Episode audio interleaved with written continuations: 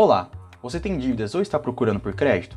Nós somos o Programa de Apoio Endividado da Universidade de São Paulo. Nessa mensagem vamos falar sobre crédito pessoal.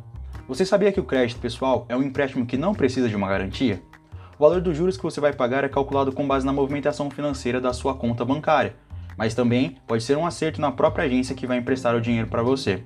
A taxa de juros varia muito entre os bancos e pode acontecer que o mesmo banco tenha valores diferentes, indo de 0,86% a 26% ao mês.